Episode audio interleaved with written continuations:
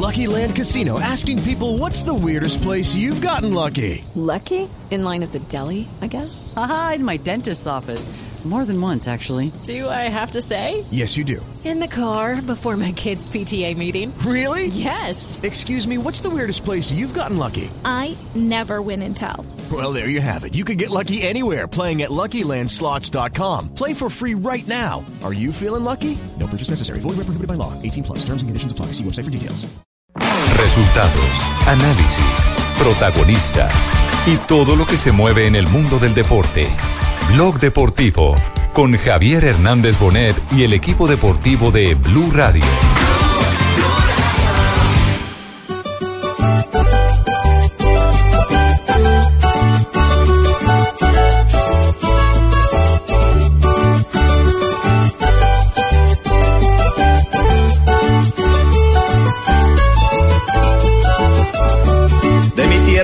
Boyacense le presento un campeón. De mi tierra boyacense le presento un campeón.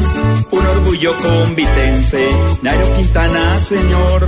Ya en el Pesín, viene Drucker por la parte de afuera y aquí viene otra vez. Les va a echar a perder la fiesta el equipo del Orica Bike Exchange porque no veo que lo puedan rebasar.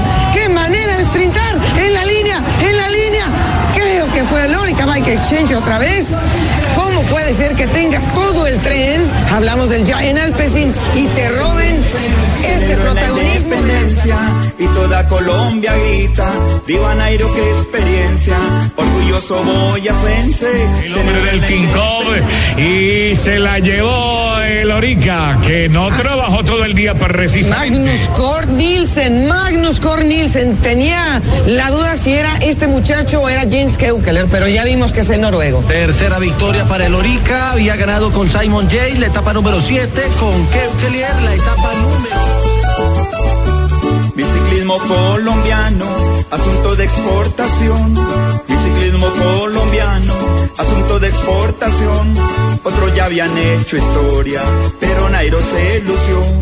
Otros ya habían hecho. Hay mal montaña, triunfo del equipo, los compañeros de Esteban. Bravo. Ahí llega la sonrisa del colombiano para que la euforia, la alegría sea mayor. 334 kilómetros le quedan a la vuelta a España, los 30. Estos dos pueblos hermanos, al ciclismo lo entregó. Orgulloso boyacense. Sí, bastantes días eh, con la camiseta roja, eso es muy bueno.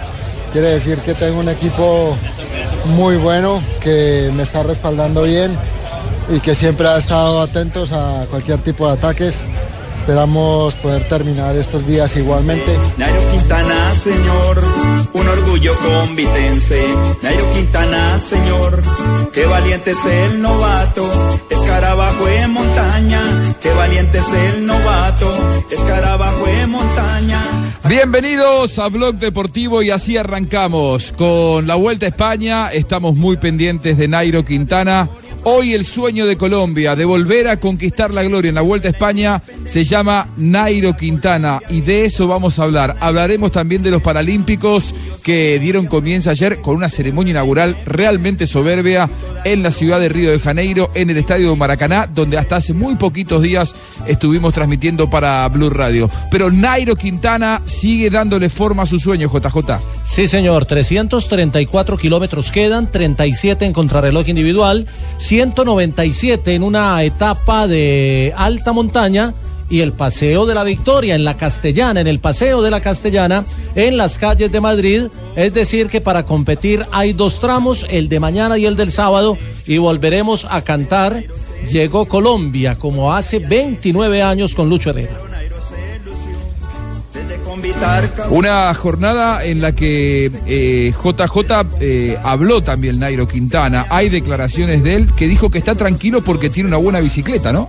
Sí, está, está muy confiado en la contrarreloj de mañana por la máquina que le han hecho, por el momento que está viviendo. Se le siente muy bien. Y se le Cuando siente- habla se le escucha bien, tranquilo, con confianza.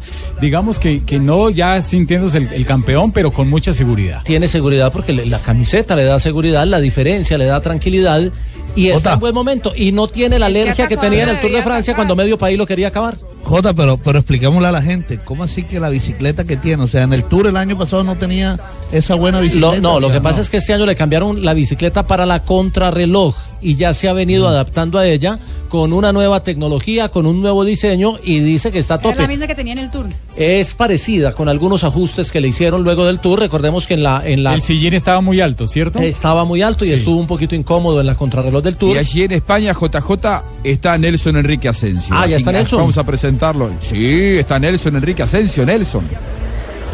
Hola argentino, ¿cómo andás? Ah, ¿Cómo le va, colombiano? ¿Cómo le va, amigo? Un abrazo, un abrazo para ti y para todos los compañeros, por supuesto, en la cabina de Blue Radio en Bogotá, que siguen de fiesta, usted con la celebración de eso de los cuatro años y demás, mientras yo estoy aquí trabajando. Pero bueno, eso Ah, hace ya. parte Sí, no de, es- de no la está vida. paseando, no está no, no, Se- solo se- trabajando. Se va a poner la camiseta roja el domingo, Nelson, ¿cierto? ¿O va a salir de camiseta roja presentando, me imagino?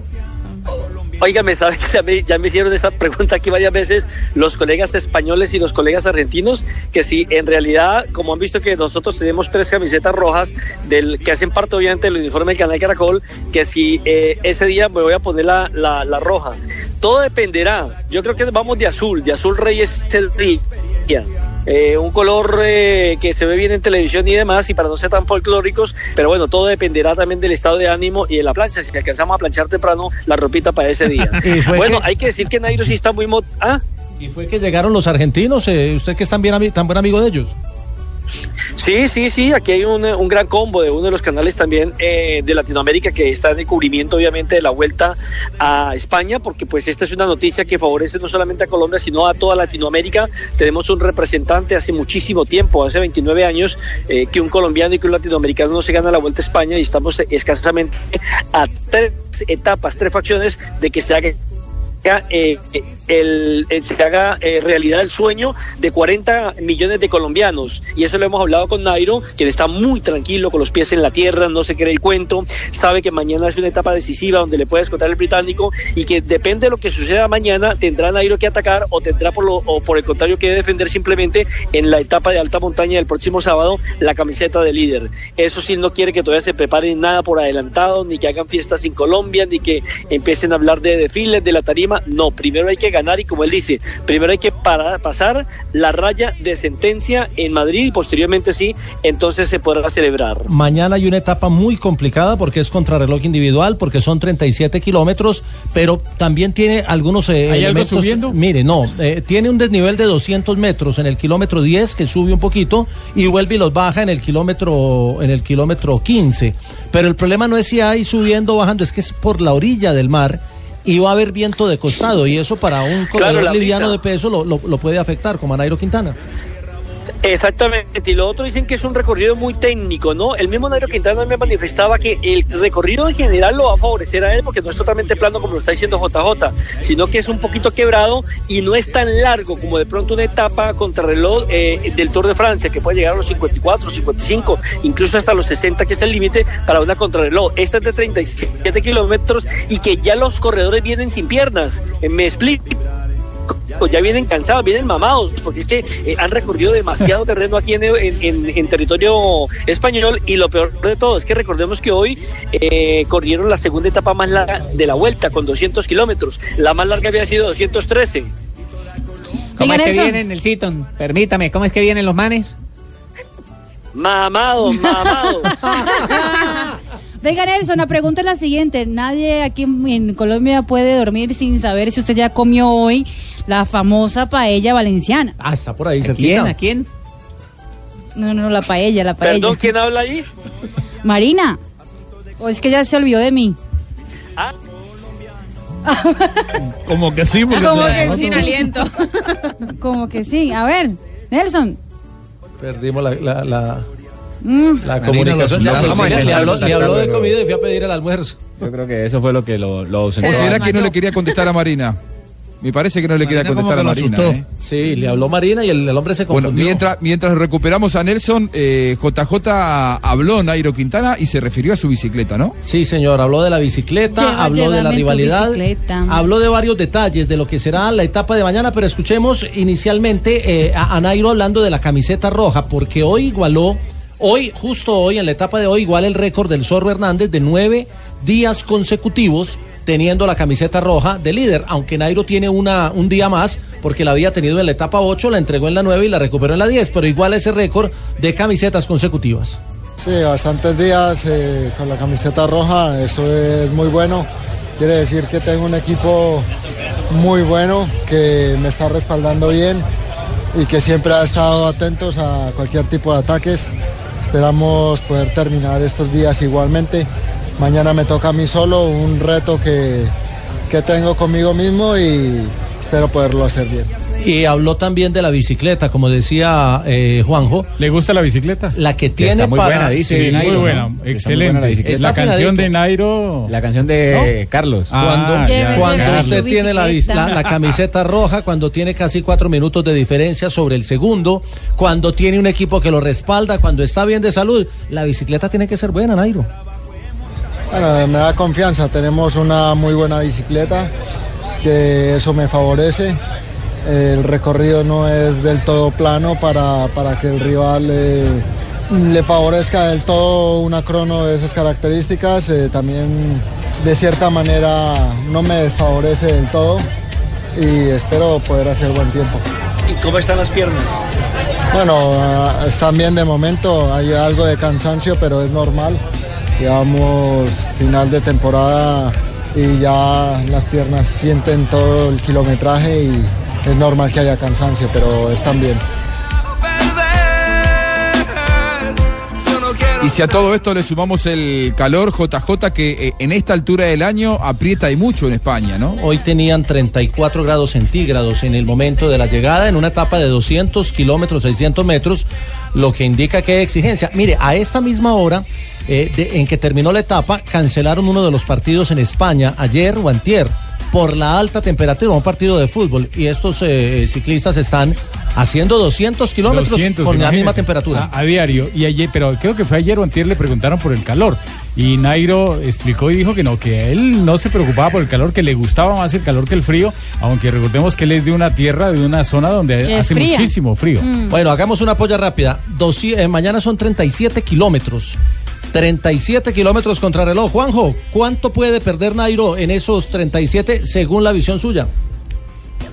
No soy un especialista, pero si tiene cuatro minutos de, de- de ventaja a su favor, Especialista con en que pollas. pierda uno me quedo tranquilo. Con que pierda uno, Rafa. Para mí no pierde más de un minuto. Joana, que está en Cali. Uno y medio. Fabito está en Barranquilla, ¿cierto? Sí, ahí está Fabito. Dos. Dos. Marina, 1.10. 1.10.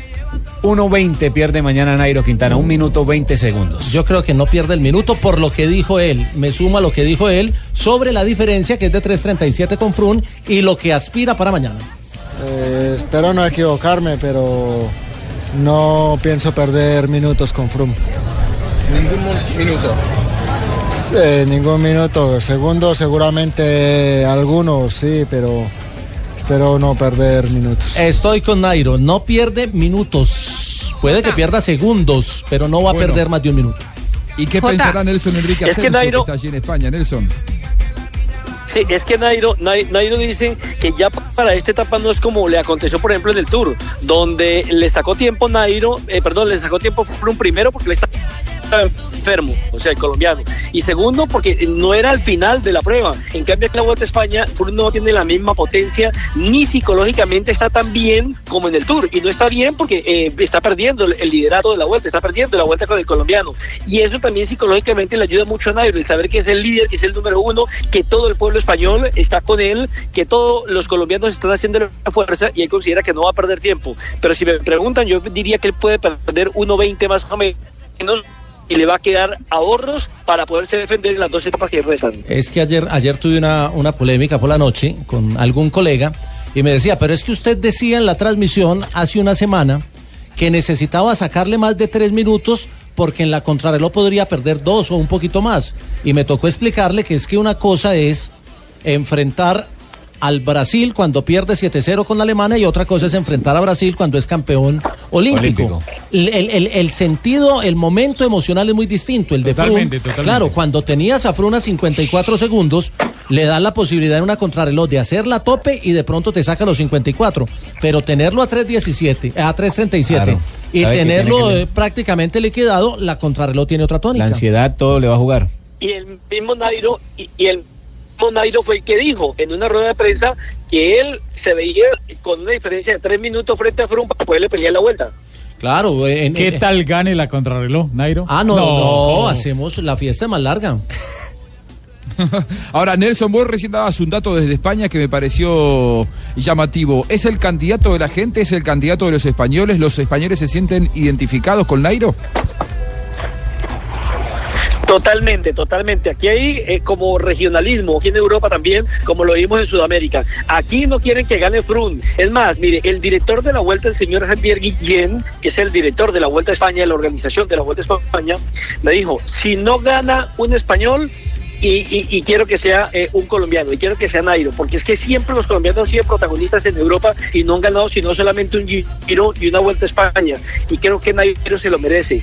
Y la respuesta también de los ciclistas españoles está dada desde el momento en que Alberto Contador, así muchos digan que no me lo nieguen, ayudó al colombiano y lo subió en aquella mítica etapa donde los dos protagonizaron la escapada del día y le sacaron ese tiempo precisamente a Frun. Estoy hablando de la etapa del domingo anterior. Y aquí todo el mundo tiene que ver con Nairo, todo el mundo tiene que ver con los colombianos. Cuando usted pasa por las calles de España, son eh, gente que no tiene nada que ver con Colombia, pero saca su pancarta a a Nairo Quintana. Hablé con Perico Delgado. Perico dice, el ganador para mí, si no era contador, tenía que ser Nairo y se está dando con Nairo. Ah, Hablé con mañana, dar una nota que grabé precisamente hoy con Indurain y dice que el evento inmejorable de Nairo es para aprovecharlo en esta vuelta a España y que además se lo merece porque los colombianos siempre son animadores de este tipo de vueltas. Hablé también con el señor que organiza el Tour de Francia, ahora se me, se me olvida el, el- el apellido, eh, J me ayuda ahí, y también dijo que para él el candidato 1A era el colombiano por encima de Frun. Tuvo que haber llegado caro ese recibo, eh, ¿no, aquí todo el mundo- Con todos los que habló. ¿De teléfono o de cuál? Habló con don Javier Guillén, el director de la, de la vuelta. Sí, no, no, y con el organizador del Tour de Francia. Que ¿Cómo fue el que también hablar? Sí, es que dice eh, que lo ¿eh? de no Nairo es... em- no, no, eh, Con él habla inglés y yo hablo pijao, pero ahí nos entendimos. ¿Con, con quién habló? ¿Con Cristian Sí, Prudhomme? con Prudón. ¿Y él habla sí, español? con Prudón, con Prudón. Él, él, él- él- él- no, él habla inglés y yo hablo pijao, pero ahí nos entendimos. Oigan, el Citon, una pregunta. Ya que he hablado con tanta gente por allá, estoy lanzando los zapatos, zapatos rojos, el tacón, para venderlos a 20 pesetas por allá. Para que me ayude. Oiga, Eh, aquí me preguntaron fue por las cotizas, que si usted todavía vendía cotizas. Claro, también le cotizo lo que quieras. Usted nada más dígame. No, ¿qué le no, cotizo? cotizas. No. ¿Qué es esa joda? ¿Qué es esa joda? No, nosotros ya estamos Nelson? evolucionando. El tacón, el suequito es lo más básico que tengo. Son como chanclas, ¿cierto? Como algo El- así. El, el, sueco, el sueco de plataforma. El sueco de plataforma. Nelson no me respondió la pregunta de la paella, Dios mío. Estoy sin poder dormir. Está en Ascuas Marina. Sí, para ella y para todas. Aquí hubo para todas. La paella valenciana. ¡Ay, tan chicanero! Bien. ¿Qué hacemos? Pues con el gigolo pijado. ¿Cómo le dicen Nacho, Nacho Vidal o qué? Nelsito, eso sí le, le tengo los zapatos rojos para esos mochos rosados que usted utiliza por allá, que lo vi que día. No, el, el poncho rosado es pero en el giro, hombre, en el giro. Aquí en la vuelta es poncho rojo. Bueno, Nelson, mañana estamos desde las eh, 8 y 30 en la señal Jota. abierta y desde las 8 en la señal HD2 con todos los detalles de la contrarreloj. Nairo tiene una ventaja y es que sale de último y va detrás de Christopher Froome, va a tener la referencia siempre de los tiempos que va haciendo su rival directo y creo que eso es un, valor agregado para la etapa de mañana. Iba a decir Fabio. Eh, sí, es que estamos hablando mucho de- de Nairo Quintana, por supuesto, hay que hacerlo, pero no hemos hablado de Chávez y las posibilidades de, que quede en el podio, porque ahí cerquita está Contador también eh, pisándole los talones. ¿Qué posibilidades tiene Chávez en esta contrarreloj de mantener el podio? Lo que pasa es que Contador es un gran contrarrelojero, siempre lo ha sido, y tiene solamente 5 segundos de diferencia por debajo de, de- de Ahí no- Chávez, y no Chávez no ha sido el gran contrarrelojero, pero, pero queda una etapa de alta montaña en la que algo podría pasar. Mañana sale Nairo Quintana a las 9 y 56 de la mañana. Esa es la hora de salida de Nairo. A las 9 y 54 sale Frum. A las 9 y El quinto, Jota, el 52 quinto, sale ¿de qué Chávez. hora sale el quinto hora el Colombia? quinto, que es Simon Yates, sale a las 9 y 48 de la mañana. Desde ahí vamos a estar transmitiendo, desde Acá las en- 9. en Blue Radio. Sí, señor, Ahí la salida de los cinco del top 5, como quien dice, ahí estaremos muy pendientes de nuestros JJ, yo espero que Nairo mañana JJ deje narrada la goga. No, ella siempre narra y siempre la dejamos y a Rubencho Siempre, también. siempre. La, Ahí la- nos, la nos goga- la repartimos muy bien los roles. Lo que pasa es que mañana me toca mi protagonismo porque me toca con las dos calculadoras y los tres cronómetros con los que trabajamos siempre la etapa contrarreloj. Muy bien, Nelson, prepare para ellas que mañana nos vamos para allá, ¿eh? Bike Exchange porque no veo que lo puedan rebasar. ¡Qué manera de sprintar! En la línea, en la línea. Creo que fue el Orica Bike Exchange otra vez. ¿Cómo puede ser que tengas todo el tren? Hablamos del Giant Alpecin y te roben este Esperando por una buena jornada mañana eh, en la Vuelta a España y que siga vestido de colorado, que siga vestido de rojo Nairo Quintana y que se acerque al sueño de todo un país de Colombia. Pequeña pausa aquí en Blog Deportivo y ya hablamos de Juan Carlos Osorio que parece tener los días contados en México.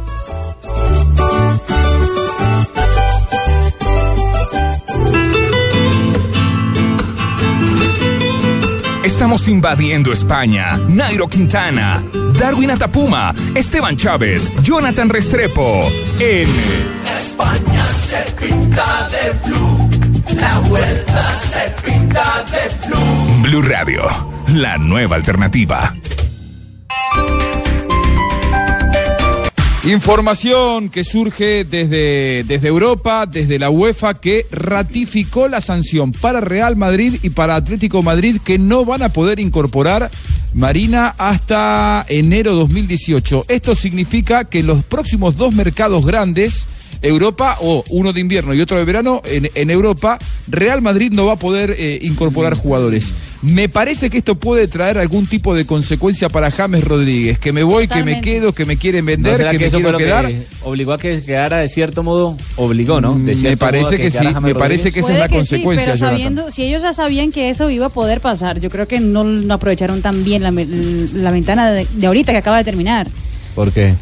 Pues que Real Madrid está bien de, de- de gente y listo, perfecto, pero realmente no hizo ninguna contratación muy grande o pensando ya. Pero le apostó a gente joven. A- Asensio es joven. Sí. James Rodríguez es joven. Eh, está, trajo a Morata, es joven.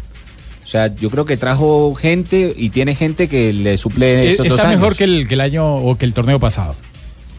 Para mí está mejor. Pero pensando en la sanción, por un año y medio tiene que lidiar con este plantel, ¿no? en- Es mucho. la san- la sanción de una vez, exactamente.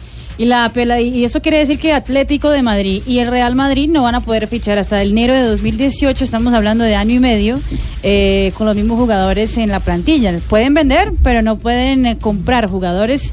eh, y el comité de apelación, eso es de la FIFA, no de la, de la UEFA. Pero tiene una nómina amplia, generosa. Tan generosa que James no es titular. Sí, Bueno, pero, pero un año y todavía- medio es todavía- mucho, Rafa. Pero, pero, pero todavía el Real Madrid tiene un último recurso que va a usar y es la apelación ante el TAS. Ellos han sacado un comunicado de prensa diciendo que, que es profundamente injusta y contraria a los más elementales principios del derecho sancionador, y digo esto entre comillas, y que van a apelar ante el TAS para que se pronuncie en la mayor Pero ya brevedad hay posible. jurisdicción y si no dieron esa, ese derecho al Barcelona, yo creo que es muy difícil que lo den al Atlético y al Real. Sí, es muy complicado, porque ya, ya hay antecedentes, ya hay jurisprudencia, como se dice, y ya había sancionado al Barcelona con eso. Muy bien, lo cierto es que ante este nuevo panorama que se abre de la sanción ratificada de la UEFA a Real Madrid y Atlético Madrid, me parece que se empieza a terminar la discusión de James Rodríguez. Ya no va a depender de la voluntad del jugador, ya no va a depender si llega la oferta, sino que me parece que ahora el club es el que va a decir James no se va a ningún lado, porque no puede darse el lujo de desprenderse de jugadores cuando por un año y medio no va a poder incorporar a nadie. Por lo tanto, Zidane va a tener que quedarse con lo que le gusta y con lo que no le gusta también. Total, total, sí. Ahí, ahí le toca acomodarse a James y buscar, de pronto va a tener más oportunidad. Aunque Asensio ya se la ganó ya de entrada, Asensio es el uno de los titulares, entonces esperemos cómo, cómo sigue esto, ¿no? Porque James es un A gran jugador y propósito en cualquier momento se puede Les recuperar. cuento una infidencia rápida de la zona ¿Sigue mixta. James en Colombia?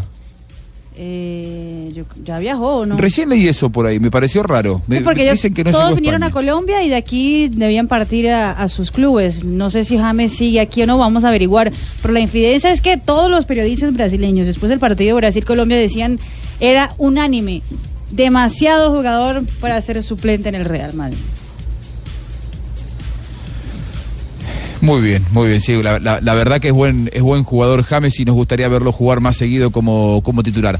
Seguimos en Blog Deportivo porque ya nos metemos en el tema Osorio. Algunos dicen que Bielsa ya fue tentado, que Matías Almeida, técnico de Chivas de Guadalajara, es el Ay, nexo entre la federación y el loco Bielsa. Y en el medio está Juan Carlos Osorio. Esto es Blog Deportivo y ya nos metemos con ese tema.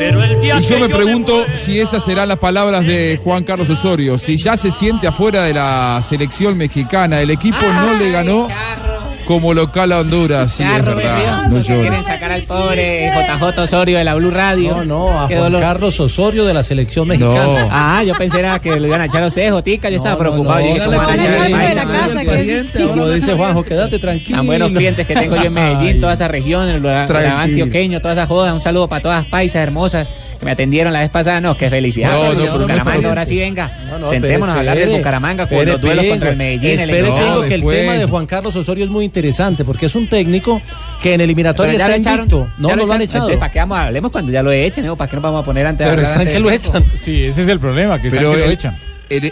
En, el último partido México empató con Honduras como local en el Azteca y el equipo se retiró abucheado. Me parece que todavía Es que el 7 no lo pesa quitan. aquel 7 a 0, ¿no? Aquel 7 a 0 de la Copa América. Centenario. Y muchos dicen que Juan Carlos Osorio no está fuera, pero virtualmente está fuera. Es más, ya aparece el nombre del sucesor y sería Marcelo Bielsa. Así que saludamos a un amigo, a un periodista muy prestigioso, de lo más prestigioso que hay en el periodismo mexicano, eh, que es André Marín, hombre de Fox Sports México, gran amigo personal. André, gracias por estar aquí con nosotros y te queremos preguntar, esta es una radio colombiana y nos interesa saber qué es lo que pasa con Osorio. No lo echaron, pero eh, ¿tiene las horas contadas, André? Hola te mando un fuerte abrazo. Te, te- te extraño, amigo, hace mucho tiempo que no nos vemos. Eh, un fuerte abrazo a toda la gente de Colombia. Les hago un breve resumen de cómo está el programa y ya saquen ustedes sus conclusiones finales. Eh, los números de Osorio en esta etapa eliminatoria que terminó el día martes son muy buenos. De 18 puntos posibles, ganó 16 clasificó como primero del grupo para el hexagonal final de la CONCACAF que arranca en el mes de noviembre. Sus números son muy buenos. Eh, Juan Carlos Osorio había dirigido selecciones, no nunca, solamente había dirigido clubes. ¿Por qué Juan Carlos Osorio llegó al fútbol mexicano? Porque la primera opción que era Bielsa no quiso venir, la segunda opción que era Jorge Sampaoli creo que solamente jugó con la selección mexicana eh, para aumentar su salario con la selección chilena y posteriormente dar el brinco al Sevilla. Tampoco quiso venir. Eh, un poco a manera de broma, tocaron base con el agente de Jürgen Klopp, ni siquiera tomó la llamada. O sea que la cuarta o la quinta opción que había disponible era Juan Carlos Osorio. Fueron a San Pablo, platicaron con él, eh, les pareció un técnico muy interesante para el fútbol mexicano, rompió su vínculo con Sao Paulo, rompió el contrato, vino a México y llega, lleva nueve meses trabajando en nuestro país. Sus números eran perfectos, impecables. El equipo qui- quizá no jugaba de maravilla, pero los números eran muy buenos. Pero tú lo acabas de decir, Juanjo, hay una cosa que a la gente no se le va a olvidar en años, en décadas y a lo mejor en siglos. El 7-0 de la Copa América. Eso no se lo perdonan a Juan Carlos Osorio y como bien comentabas, el equipo no le pudo ganar a Honduras el martes pasado en el Estadio Azteca, que tuvo una muy floja entrada, eh, un 30-40% de aforo aproximadamente. La gente no quiso acompañar a la selección mexicana en su regreso eh, en eliminatorias, porque está muy dolida y porque está muy golpeada a raíz de lo que sucedió en la Copa América. ¿Cuál es la postura de los dirigentes, de los directivos que lo trajeron al fútbol mexicano? Aparentemente respaldo, un respaldo total hacia el trabajo de Juan Carlos Osorio, por una simple razón. Si lo corren, estarían demostrando que se equivocaron y no quieren evidenciar que se equivocaron públicamente. Eh, Bielsa es un candidato que siempre le ha gustado al fútbol mexicano, pero que Marcelo nunca ha querido venir. Y siguen llorando, Juanjo, amigos de Colombia, las viudas de Miguel Herrera, que hoy dirige a los Cholos de Tijuana, que se ubican en el primer lugar de la tabla general del fútbol mexicano. Y el Polpo Herrera, con el que hablábamos ayer en nuestros programas de Fox, abiertamente dice que está listo por si quieren que vuelva a la selección mexicana de fútbol. El entorno está en contra de Juan Carlos Osorio, aunque sus números, Juanjo, son buenos en esta etapa eliminatoria. Vienen dos partidos amistosos en el mes de octubre y el 11 de noviembre México arranca en una plaza complicadísima. Visita Estados Unidos. En la ciudad de Columbus, los gringos llevan el partido a donde menos latinos hay, a temperaturas de 10 bajo cero, aguanieve, frío, condiciones complicadísimas, y ahí Estados Unidos casi siempre le gana a México, Juanjo. Pero, André, una pregunta, los saludos desde acá, desde la ciudad de Barranquilla. Eh, usted habla del Piojo, lo- usted habla del Piojo Herrera como posible candidato a, bueno, a, sustituir a, a Juan Carlos Osorio en caso de que salga. Y entonces lo que ocasionó la salida del Piojo Herrera y aquel problema con el periodista y todo el, el problema tan mayúsculo que hizo, que, que hubo, eso ya quedó en el pasado, o sea, eso ya se olvidó por completo, ya eso no, no cuenta para nada. No, no, no es que se haya olvidado, porque el actual presidente de la Federación Mexicana de Fútbol, que es Decio de María, fue el que tuvo que despedir a Miguel Herrera por ese desafortunado incidente que tuvo en un aeropuerto de los Estados Unidos. Miguel Herrera se equivocó, ya pidió disculpas, eh, pero bueno, pues con el tiempo la gente y varios directivos, varios directivos poderosos del fútbol mexicano, se han dado cuenta de que la selección estaba en mejores manos con Miguel Herrera de lo que están hoy con Juan Carlos Osorio. El gran problema de Osorio es el 7-0. Se lo van a recordar toda su vida. Juan Carlos, a partir de ese partido, disputado en Santa Clara, en la Copa América del Centenario, se escondió, eh, no quiso hablar con la prensa, nadie supo dónde se metió, hay quien cuenta que fue a platicar con diferentes entrenadores, psicólogos y motivadores para salir de su crisis y su, de- y su depresión.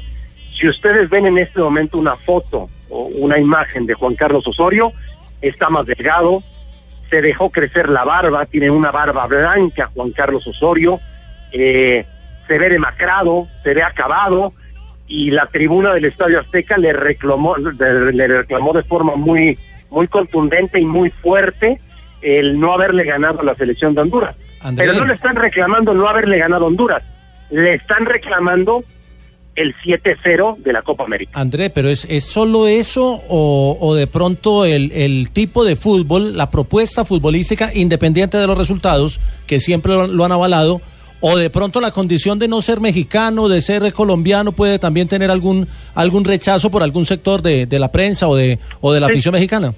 el, el- el- estilo de juego no termina por convencer.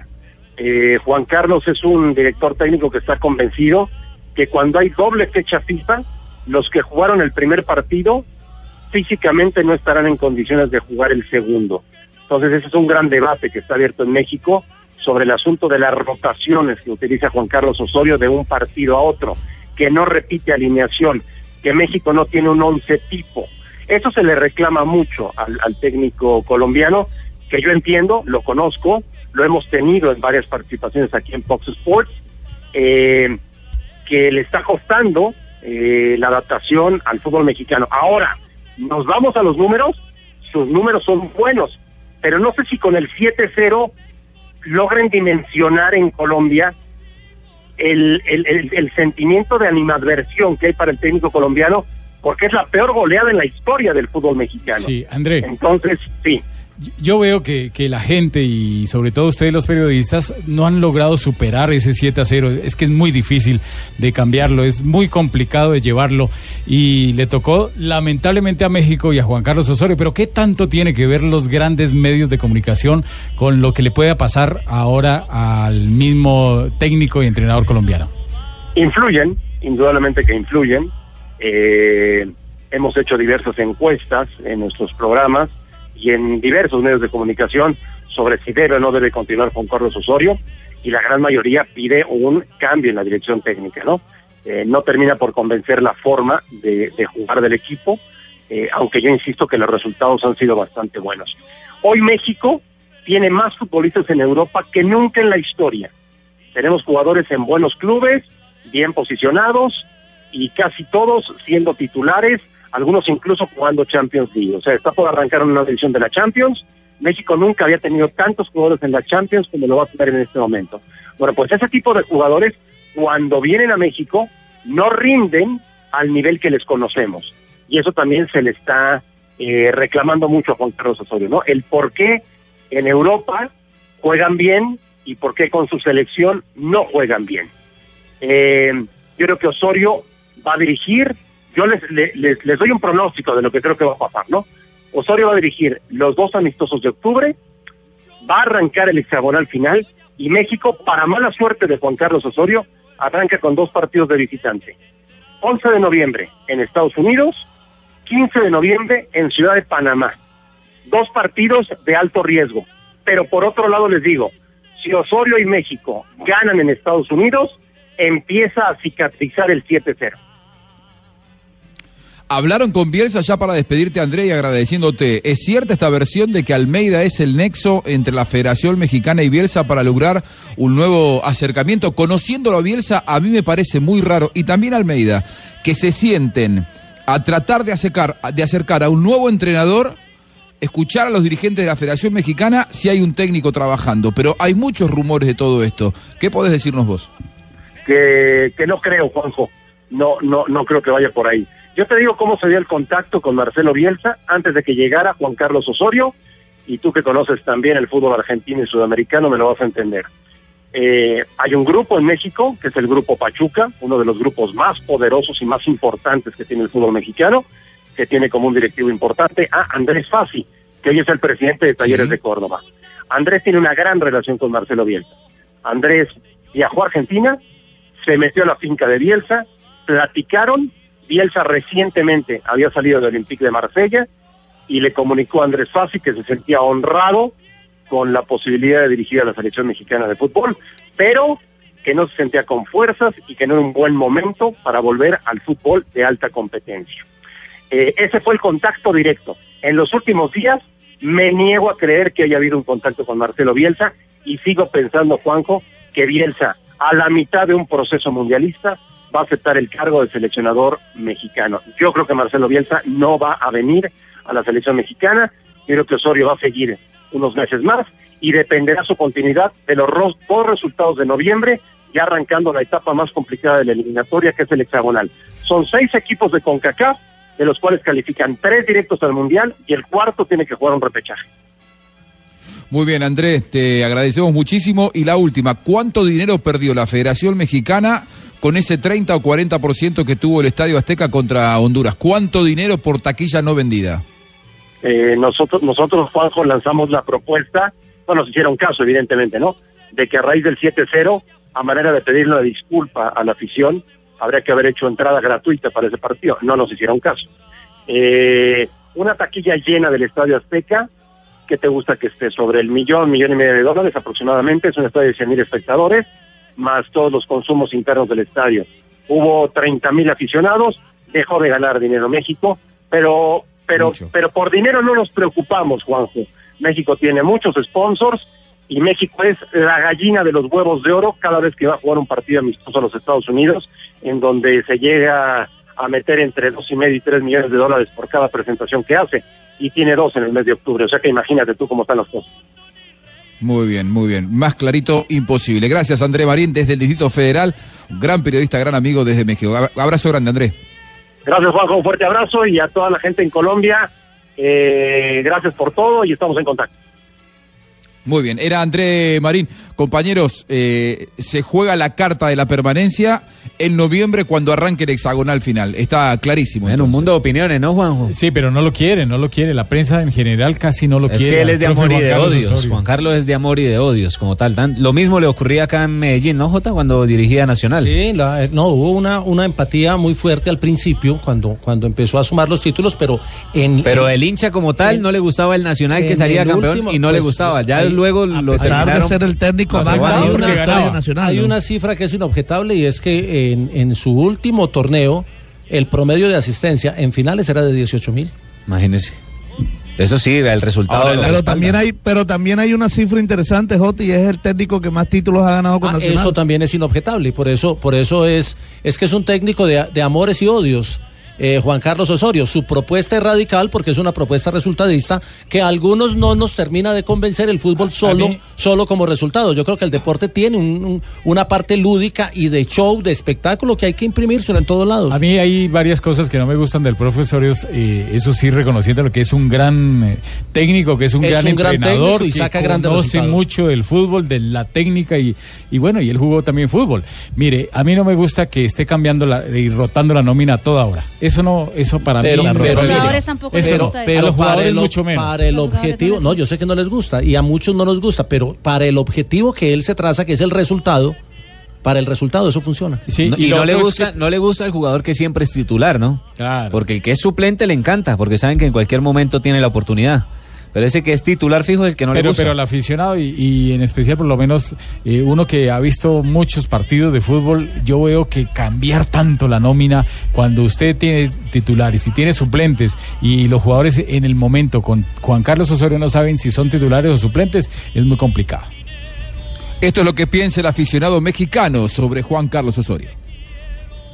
Que no, yo creo que Paco Palencia debería ser el, el de la selección nacional. No depende de una persona, sino de todos los que están ahí adentro en la cancha. No, yo creo que sería bueno que se retirara y que pusieran al Tuca. O Cuauhtémoc Blanco, alguien que sienta nuestros colores. Que siga, hay que darle otra oportunidad. Osorio, que siga enfrente de la selección.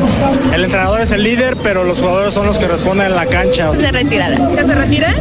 No por un resultado ya lo vamos a correr, todavía debe de- hay que darle chance. O sea, él tiene que seguir porque la directiva así lo decide. Sería bueno que se fuera. ¡Viva México! Muy bien, dividiendo las pasiones de los mexicanos, Juan Carlos Osorio, que está viviendo una crisis, sabe que en un par de meses puede quedarse afuera, parece tener los días contados, aunque va a depender de los resultados, en, definitiva, como todos. ¿Cómo vive Juan Carlos Osorio esta crisis?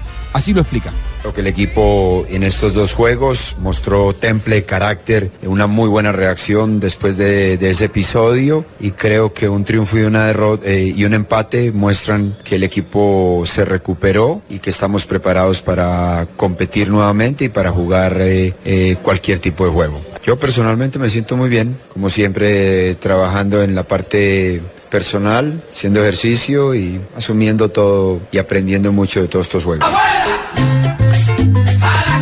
Mira, ahí se va este.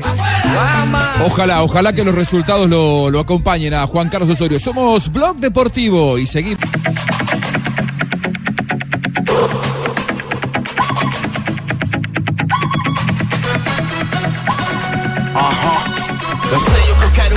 Pois nada me fácil, irmão. Sem o suor, o valor da conquista permanece em vão. Sempre é hora pra fazer algo melhor acontecer. E a sua Muy bien, y ya está llegando desde Argentina un cargamento nuevo de celulares para mi amigo Jonathan Sachin. En cualquier momento le llegan, va a llegar ahí. Bueno, ustedes van a ver que en un momento le van a tocar la, la puerta del estudio y llegarán los celulares Ojalá. encargados especialmente para Jonathan Sachin. Ojalá lleguen por acá. van a ¿Qué ese regalo para él? Patrocinador. Eh, porque ¿qué tal? lo está necesitando. El patrocinador está llegando ya.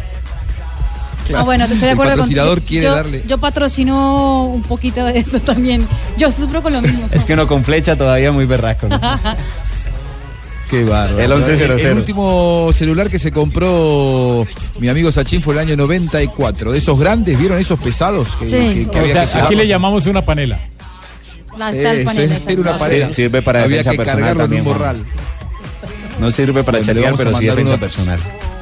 Uno para Marina, uno para Jonathan. ¿Alguien más que levante la mano? Estamos a tiempo. Aquí, aquí estoy, aquí Rafa, estoy. Usted no. No, Rafa, usted, Mande, usted, usted es el que lo puede regalar. No, pero. Mande dos para los oyentes. No, pero por favor. Bueno, vamos, vamos a mandar algunos para los oyentes, pero que se quede dos o tres de repuesto también Jonathan Sachin. Lo cierto es que ayer arrancaron los Paralímpicos con todo en Río de Janeiro, una Hermoso. gran fiesta paralímpica, eh, JJ. Ayer tuvimos la posibilidad de estar en la, en la transmisión del canal HD2 de Caracol de la ceremonia inaugural.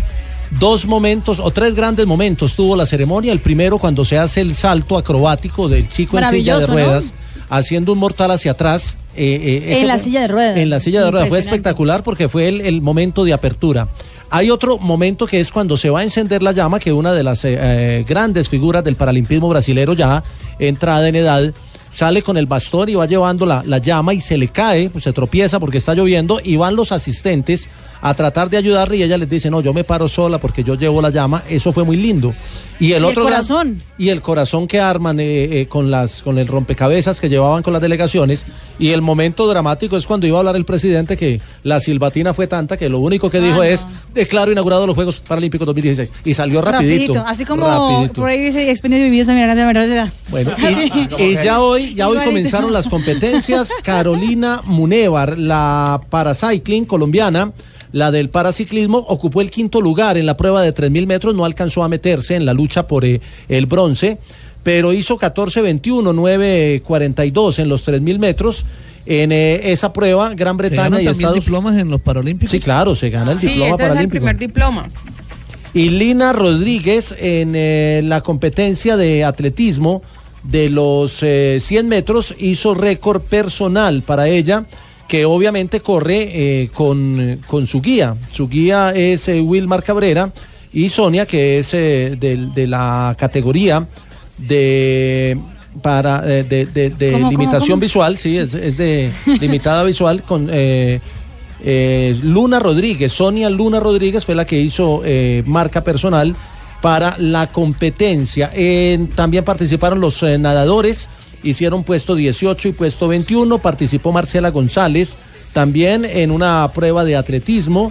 En los 1500 metros femeninos hizo 4.54 y es su marca personal. Ella es de la categoría T12, que es otro tipo de limitación eh, física. Ha comenzado hoy la fiesta, ya la tabla de medallería tiene los primeros Sí, resultados. señor. China, China es primera con dos oros, dos platas y un bronce. Gran Bretaña es segunda con dos oros, una plata y cero bronces. Estados Unidos posi- posi- tercera posición, perdón. ¿Ya qué, perdón? Tercera posición con un oro, dos platas y dos bronces. Y Brasil es cuarto con un oro y una plata. Pero hay que decir una cosa muy bonita también: es que 80% de la boletería ya se vendió en Río. Se ha vendido más boletas para los Juegos Paralímpicos Eso.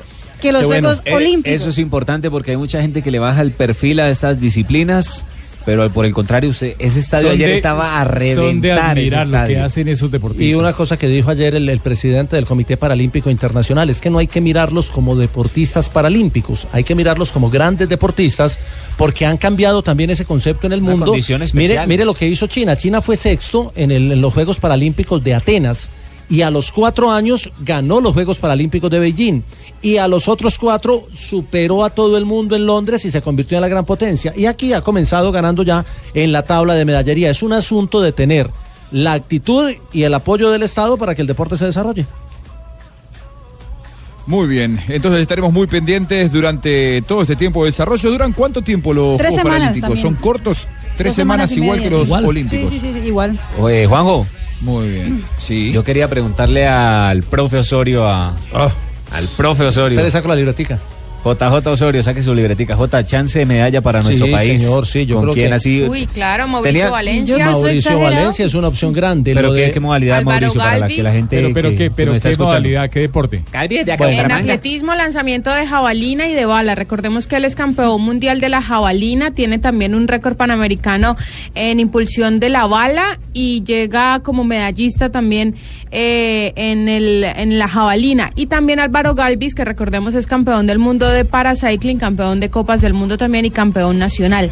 Y sumémosle a eso de uno de los 19 atletas que viaja, porque son 19 atletas, son 6 en el ciclismo, son 39 atletas, en, en, eh, deportistas en total, pero de los atletas creo que de pronto si el Quincerna logra nuevamente, ya tiene dos medallas de plata en eh, Juegos Paralímpicos eh, con limitación visual y podríamos tener en atletismo y en natación, en natación porque el abanderado de Colombia eh, ayer es uno de los nadadores con registros Crispín. mundiales, Crispín, que fue cuarto, fue cuarto en los Crispín. Juegos de Londres y se le fue por cuatro milésimas ¿Él de segundo la él es medalla de bronce. santanderiano? Santanderiano, sí. Sí. Sí. Berraco, ¿no? Nosotros representando a la patria. Dale, Juanjito, ahora sí. Hágale, tranquilo.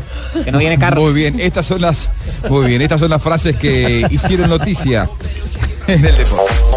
Bueno, y arrancamos con la de Juan Fran, jugador del Atlético. Dice, no veo un Atlético sin Simeone. Es mejor, es el mejor de Europa. Ronaldinho dice lo siguiente, Messi es el mejor de su época y yo fui de la mía.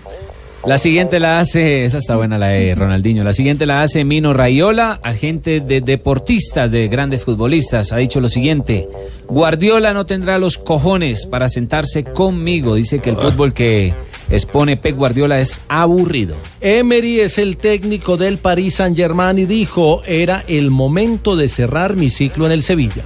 Y el jugador Yamie Carragher dice, le deseo que gane el balón de oro con el Niza. Está hablando sobre Balotelli. Ahí le No está dando creo. de varillita, ¿no? Eh, Se lo tiró en doble sentido. No creo. Carlo Ancelotti, el actual técnico del Múnich, ex técnico del Madrid, dice, en el Madrid nunca impuse nada a los jugadores. La siguiente la hace el calidoso. ¿Quién es ese? ¿El calidoso? ¿Calidoso Pérez? No, ¿cómo le ocurre? El calidoso Alexis Sánchez. Mm. No tengo nada que envidiar. Tengo las mismas condiciones de Messi, Cristiano Ronaldo. Ahí claro. tiene para que sean los que van a ser campeones. El humilde Alexis Sánchez. Amigo de Juan José El Buscalia. futuro campeón del mundo. dieron, oiga. Humilde como Arturo Vidal. Sí, ¿qué le dieron a los chilenos? Oiga. Mire, lo que dice Kevin Prince Boateng, me faltaba ser de nuevo jugador de fútbol. Ahora es jugador de Las Palmas de España, después de un paso fugaz, un regreso fugaz por el Milán, donde jugó poco el semestre anterior. Eden Hazard dijo Conte deposita más confianza de sus jugadores. Ahora estamos bien después de una mala temporada pasada. Duro contra Mourinho también. Duro. Bueno, duro. ¿y se acuerdan de Usain Bolt que publicó que salieron unas fotos con él y una muchacha en la Villa Olímpica en Río de Janeiro? Sí. Claro. Pues publicó una foto con su novia y dice, si crees en lo que lees, es que no nos conoces. Muy bien. ¿Y la Bueno, novia? parece que se va a casar entonces. Sí, puso eso, parece. puso, puso una foto con la novia Pero en es, la, el mi- Instagram. es la misma con la que se fotografió días No, anteriores. otra. No, no, es la novia. O sea, que es una novia reciente. Es la No, que oficial. él, él había anunciado. La no, oficial la será novia. No, no, es que no hay Yo creo. novias oficiales sino oficiales. La novia es Yo la creo novia. que es la novia de hoy. Ese cuentico de que oficial y no oficial. Es la nueva, dijo Marina. No, ay, la novia es la novia. Tiene que ser novia nueva porque Sí, no, no, la novia con la que se va a casar. Él tiene una relación muy estable y ha anunciado su matrimonio. Menos mal. Ojalá sean todos. Muy estable fue su permanencia en Río de Janeiro. Parece que no lo podían sacar. Porque aquí en la red nada se nos escapa. Muy bien. Estas fueron las frases que hicieron noticia en Blog Deportivo.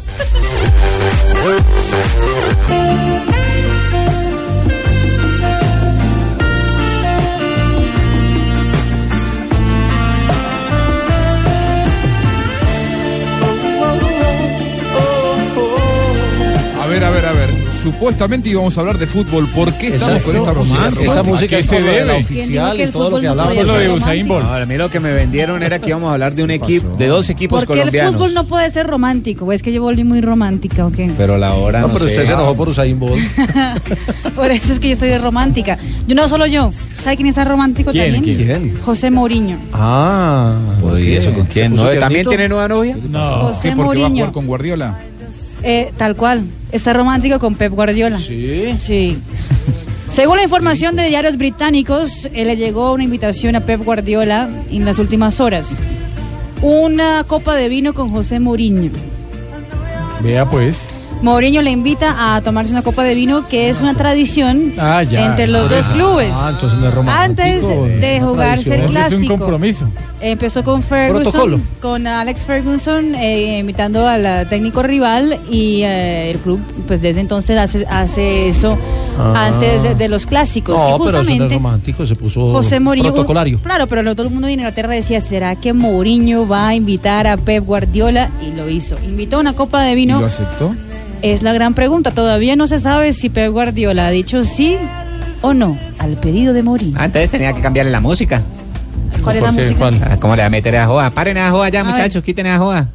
Tienen que poner Es una joda verdad, así es como verdad. esto, por ejemplo. A ver. Una vaina que suene A ver. como... Una de champán, una joda así. la más- Yo te estoy mirando desde lejos y ya no puedo estar así en silencio. Sin decirte nada, estoy sufriendo. ¿Cuál se imagina en Manchester Mourinho y Pep Guardiola?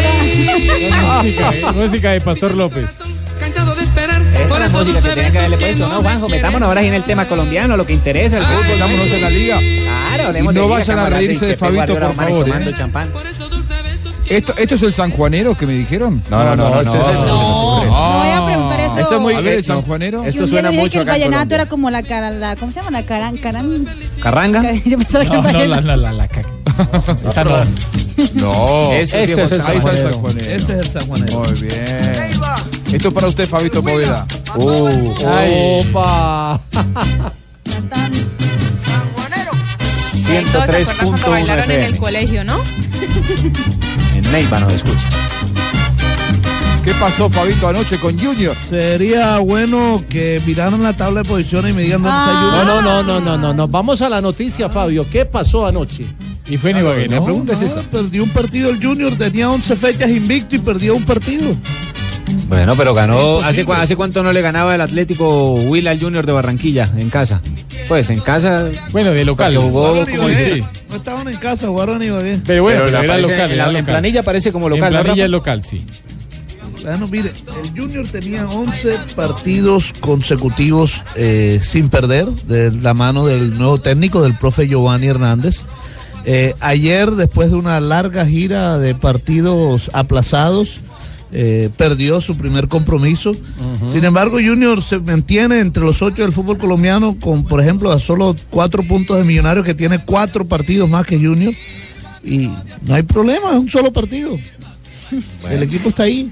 Es cierto que ayer con una nómina alterna, con una nómina de muchos jugadores jóvenes, cayó jugando muy mal. A no solo- vale, puede no vale entonces. A solo, cuatro, a solo cuatro puntos de Nacional, que tiene los mismos partidos que Junior. Bien, es cierto. Bueno, y que aplazaron el partido la próxima semana. ¿no? Fabio, pero hay que darle crédito al trabajo de la sombra Durán, ¿no? Con el Atlético Huila. Claro, también lo lleva en la si, lo que estoy 11 con diciendo que 14 Junior puntos. jugó muy mal, por supuesto que ganó bien el Atlético Pero que Huila, usted ¿no? empieza a decir que con juveniles, que, Que con no, que qué, llevaba que Ah, no, no, Junior jugó con partidos, juvenil, es que- mentira. que no que estaba llevaba jugando muchos partidos, que que- Pero, pero, pero que- pero- pregunta. pero yo entiendo, venga, Venga, Fabito, una pregunta. yo- yo lo voy a Es defender, mentira Fabito. todo lo que dije. Yo dije algo equivocado. No, dijo pero nada equivocado porque es que Fabito no está hablando en contra del Atlético Huila, sino está hablando a favor de los jugadores del Junior que no estaban los mejores. Pero es que lo está diciendo como que ahí no ganaron y teníamos, estamos No, jugando en no, no, lado, no, no, no, y teníamos no. Ahora, yo no vi el partido. Fabio, yo no vi el partido, te presento a vos para que hables del tema y me parece que presenté a un hincha y no, no a alguien que me analice lo que pasó. Contame. No, no, no, no, si a Juanjo le estoy diciendo. Primero, Contame un primero cómo presentaron lo del partido de ayer.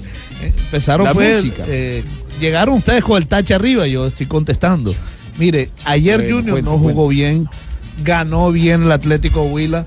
Junior no se encontró en ningún momento. Los muchachos a los que les dieron la oportunidad no cumplieron. Incluso el único gol del Junior para mí fue que fue un penalti que cobró Michael Rangel. No fue penalti en mi opinión. Sí, no, no fue. Eh, no fue, exacto. O sea que Junior se ha debido ir en blanco. eh, y no fue un buen partido de Junior. Perdió, o ganó, mejor, ganó muy bien el Atlético Huila, al Junior de Barranquilla. Y apretó la tabla el Huila porque tiene los mismos puntos Sí. que Junior y es el puesto 11. Así Muy es. bien, escuchamos El a Huila Durán. que- eh, bueno, pero el Huila sí tiene los partidos completos, ¿no? Ah, sí, ha jugado tiene- todos sus tiene 10. compromisos. Ahora A se ver. puso al día con este compromiso. Muy bien. Escuchamos entonces a Durán.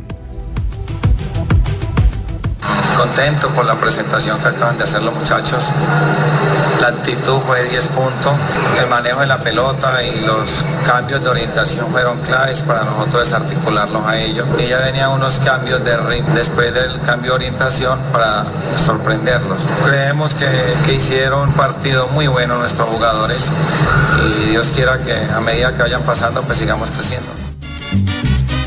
Y el profe Giovanni también habló después del partido reconociendo la derrota, por supuesto.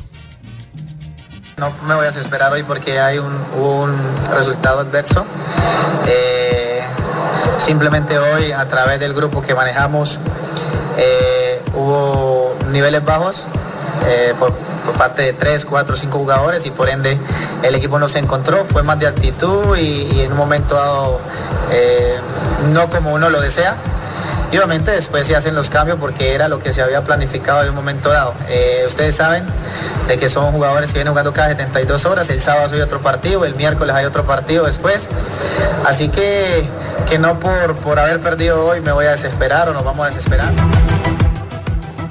Muy bien, Chio Hernández, todo equipo que se que se postule para ser campeón puede darse el permiso de perder un partido, Fabio. Así que No un equipo alternativo eh, son cosas que pasan. No, y le hace, y le falta Viera. Le hace falta Viera, que es uno de los jugadores más importantes del guardameta uruguayo. Eh, a propósito, Fabito, ¿cómo sigue después de tremendo choque lo que sucedió el fin de semana anterior? Muy bien, su recuperación va muy bien. Él le dieron 10 días de incapacidad, así que muy pronto, la otra semana, ya estará de vuelta. Además, de- después de 24 puntos de sutura que, que le tomaron en la mandíbula. eh, así que eh, ya va a estar muy pronto de vuelta Mario Sebastián Viera. El tema de Junior es que tenía lesionado a Viera y al segundo arquero, José Luis Chunga. Eh, Claro. Está el Estaba tercer arquero actuando. Sí. Claro.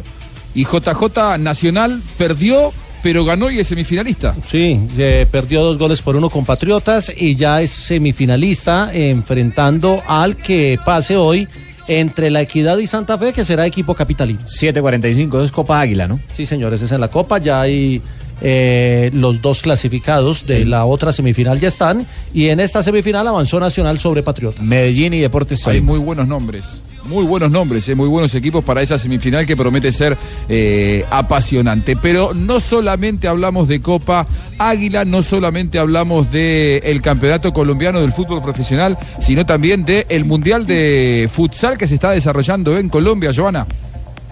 Que se va a desarrollar, eh, Juanjo, porque todavía no han comenzado las competencias. Comenzarán este sábado a las 8 de la noche en el Coliseo El Pueblo. Cali es la casa de la selección Colombia.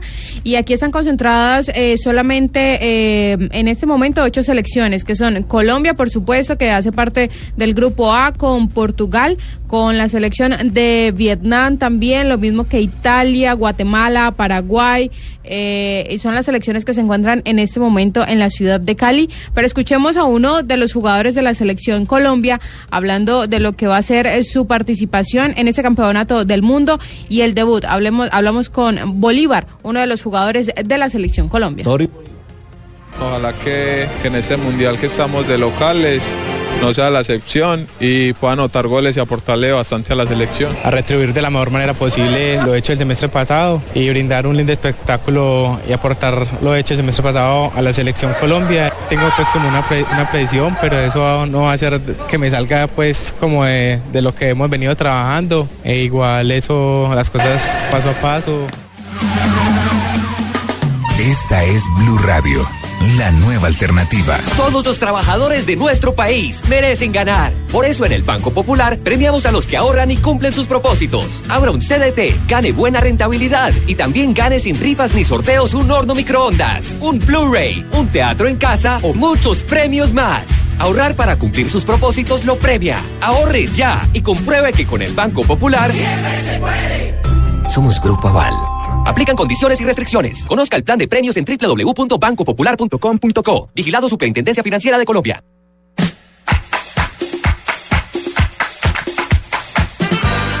Las noticias curiosas aquí en Blog Deportivo con Marina Granciera. Qué mal coordinado esos aplausos, qué mal. Y eso que no Cada vez salen hoy. peor. Es que lo está sí coordinando Jonathan. No, yo no.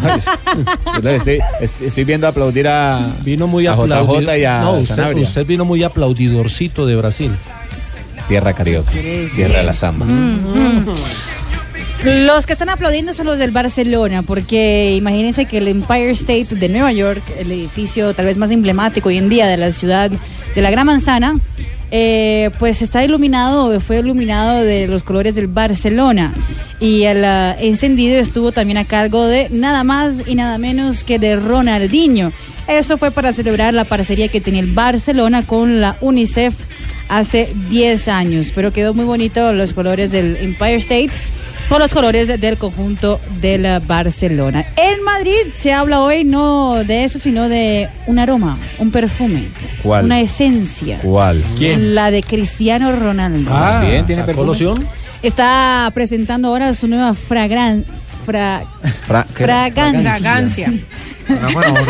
Quedaste en fragancia. Fragancia. Por decir varias cosas, ¿no? Aroma. Fragancia de Cristiano Ronaldo es, eh, digamos, se llama la Legacy Cristiano Ronaldo. Eh, dicen que es eh, amaderada, aromática y es solo para los hombres. El frasquito de 100 mil eh, mililitros cuesta. Yo sé cuál es el primero que lo va a comprar, 75 Tibaquira. euros. Ah, no, Tibaquira ya, ya la pidió. Amaderada y cara. Amaderada y cara. Y solo para terminar, Ryan Lochte, el nadador estadounidense, fue sancionado por 10 meses por haber mentido a la policía brasileña de su supuesto robo en la ciudad de Río de Janeiro. Es decir, 10 meses de sanción para el estadounidense. Muy bien, estas fueron las noticias curiosas aquí en Blog Deportivo. Lo que se viene en Blue Radio es Voz Populi.